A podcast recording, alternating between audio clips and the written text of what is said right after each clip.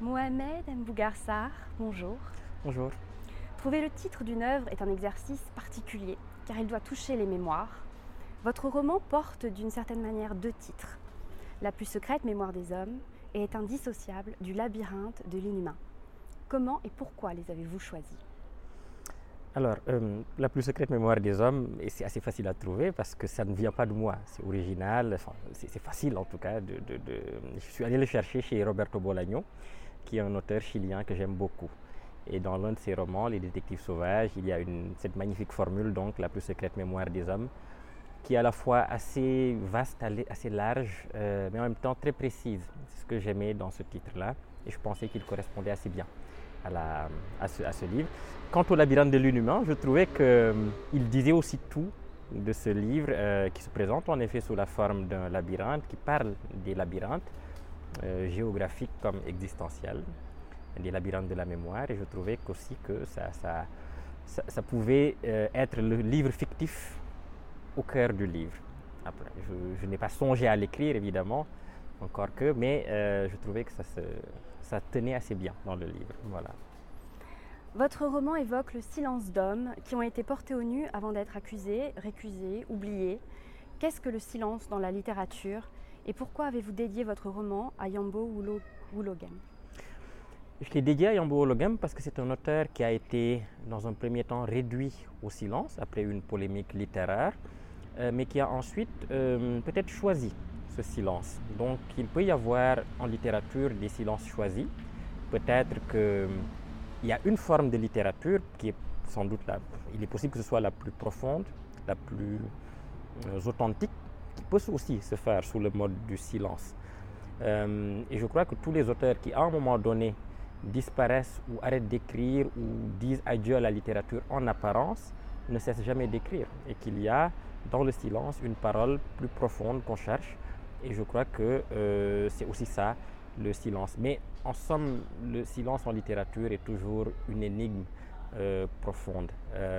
Parce qu'on a l'intuition qu'il cache quelque chose, que ce n'est pas un silence vide, qu'il signifie toujours quelque chose. Euh, et tout le, à la fois le plaisir, la fascination et de savoir ce que cache précisément un silence en littérature. Votre roman s'ouvre donc sur un extrait des Détectives sauvages dont vous avez parlé, de Roberto Bolaño.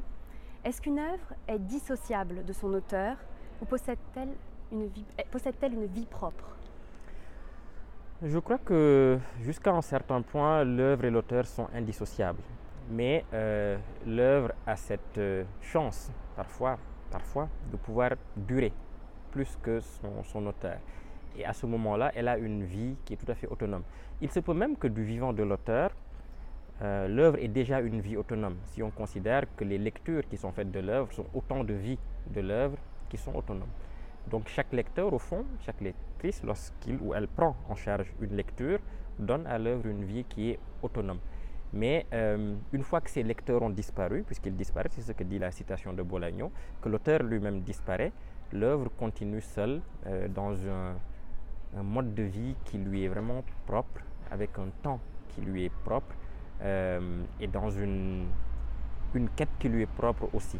Mais en réalité, je crois que ce ne sont pas toutes les œuvres qui y arrivent. Je pense que ce sont vraiment les œuvres d'exception qui arrivent à, ce, à, à cela. Et malheureusement, ce n'est pas le cas de toutes les œuvres. Voilà. Qu'est-ce que ce quatrième roman vous a pris et qu'est-ce qu'il vous a apporté? Euh, Il m'a beaucoup pris, mais je pense que tout livre, lorsqu'on est, lorsqu'il est fondamental pour nous, lorsqu'on sent qu'il vient d'un appel profond, nous prend quelque chose. Après, il nous restitue aussi quelque chose. Et les deux, ce n'est pas un, échange toujours euh, équivalent, à mon avis. Je pense qu'on donne toujours plus qu'on ne gagne, mais ce qu'on gagne est très très beau. Donc ça ne se mesure pas à la même échelle, sur le même plan. Ce qu'on reçoit, c'est énormément de, témoignages, des retours de lecteurs. Euh, ça, c'est très beau à vivre. Mais dans le face-à-face -face entre l'auteur et son œuvre, je crois que ce que l'auteur perd est très difficile à mettre en mots, euh, puisque ce qu'il ôte de lui est ce qui nourrit précisément l'œuvre. Euh, je crois que l'auteur en sort toujours inquiet finalement. Il peut toujours avoir un moment, il peut toujours y avoir un moment où il est rassuré, où il semble beaucoup plus serein. Mais je pense que plus l'œuvre avance, plus elle crée de l'inquiétude chez l'auteur. Et c'est pour ça, sans doute, que l'auteur se remet à écrire un autre livre. C'est parce que la tranquillité qu'on cherche dans l'écriture n'advient jamais. Et que l'œuvre vous prend précisément euh, tout ce qui pourrait vous rendre tranquille. Donc oui, cette œuvre m'a appris beaucoup de choses. Bon, je n'aurai pas le temps de, développer, mais euh, elle m'a aussi rendu de très belles choses. Et après, je ne compare pas les deux finalement parce que c'est de l'incomparable fondamentalement. Vous évoquez les savoirs africains et européens de manière séparée avant de les fondre dans un seul et même personnage. Quelle est votre intention à travers cet aspect du livre? Euh, bah, C'est précisément de dire que il y a un savoir humain et que ce savoir humain est simplement celui de toute la condition humaine et que toutes les catégories parfois un peu figées qu'on a pu établir euh, entre une rationalité qui serait plutôt occidentale et une rationalité africaine ne tiennent pas toujours, elles sont assez artificielles.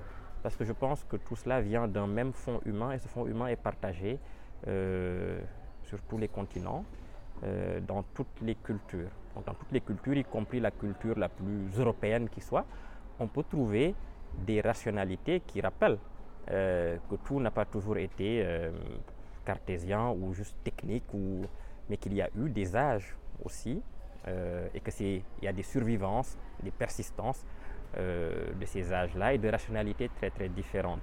La trajectoire de Eliman, finalement, dit aussi cela. C'est une traversée de toutes les cultures, une traversée de toutes les rationalités, pour dire simplement qu'il n'y a qu'une seule humanité et que cette humanité-là est complexe, qu'elle est mêlée, qu'elle est ambiguë, mais qu'elle porte toutes les richesses euh, de l'humanité où qu'elle est, où qu'elle se soit épanouie. Croyez-vous qu'il existe un dialogue entre le lecteur et l'auteur d'un livre à travers la lecture d'une œuvre ou comment le vivez-vous en tant que lecteur puis de l'autre côté en tant qu'écrivain? Euh, Alors le point de rencontre c'est évidemment le livre. Euh, mais je crois qu'entre ce qui préside à l'écriture d'un livre et ce que la lecture déclenche chez un lecteur, il y a un fossé qui me semble irrémédiable. Mais tant mieux. Je crois que hum, le dialogue se fait dans le livre en effet. Mais entre le moment où, le, moment où l'auteur décrit ce qu'il a en tête, ce qu'il veut faire et la manière euh, dont ses intentions sont reçues, parfois tout à fait absentes de la lecture, euh, sont des choses tout à fait différentes, des temps tout à fait différents. Mais au moins, pendant le temps de la lecture, il y a un, dialogue.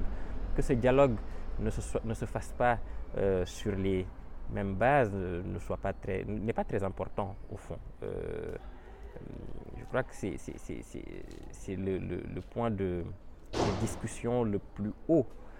c'est ce qui importe. Après, je crois qu'il n'y a, a, jamais de, le lecteur et l'écrivain ne sont jamais sur la même longueur d'onde, mais c'est ce qui permet précisément au livre d'avoir une certaine richesse, d'avoir en tout cas des significations. Si tous les lecteurs devaient recevoir un texte exactement comme l'auteur a voulu l'écrire, en ressentant les intentions qu'il a eues, les émotions qu'il a eues, ce serait finalement assez, ce serait intéressant, mais à un certain point, je crois que ce serait assez pauvre. Euh, parce que je crois que ce qui est important, c'est précisément que des sensibilités se rencontrent et que dans ces sensibilités-là, entre ces sensibilités-là, il puisse y avoir des malentendus, c'est-à-dire aussi la possibilité d'une diversité, d'une pluralité, de richesse. Euh, et c'est pour ça que j'aime particulièrement qu'une œuvre soit toujours ouverte. Votre roman est publié par Philippe Ray, Jim San. Pouvez-vous nous parler de cette maison d'édition sénégalaise, s'il vous plaît?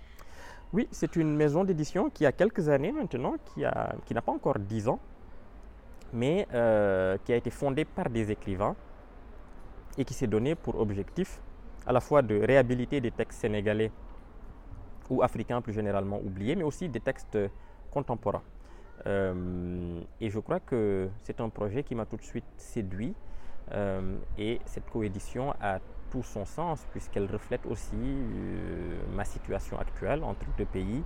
elle reflète aussi mon envie d'avoir au Sénégal cet ancrage littéraire et éditorial-là.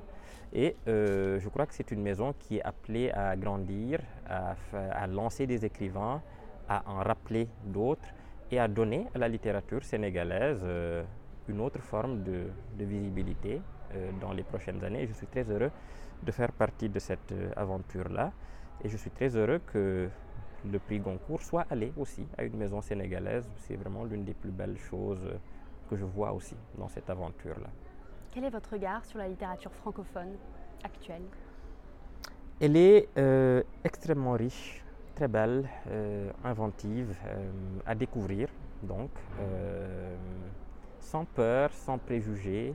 Je crois que elle est extrêmement dynamique et elle, est, elle est- elle est vraiment à, à découvrir. Et je ne parle pas simplement de la littérature euh, africaine, francophone, c'est-à-dire que dans tous les espaces francophones, il y a euh, des- des- de- d'excellents, d'excellents textes euh, et un renouvellement constant des esthétiques et de la langue française aussi.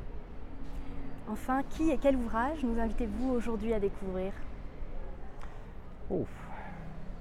Ça c'est très très dur parce qu'il y en a beaucoup. Mais comme c'est le c'est un ouvrage que je suis en train de ou que j'ai lu récemment, euh, je conseillerais de lire euh, Le Trio bleu de ma compatriote euh, Ken Bougoul. Voilà, chez Présence africaine. Merci beaucoup, Mohamed Mbougarsar. Merci.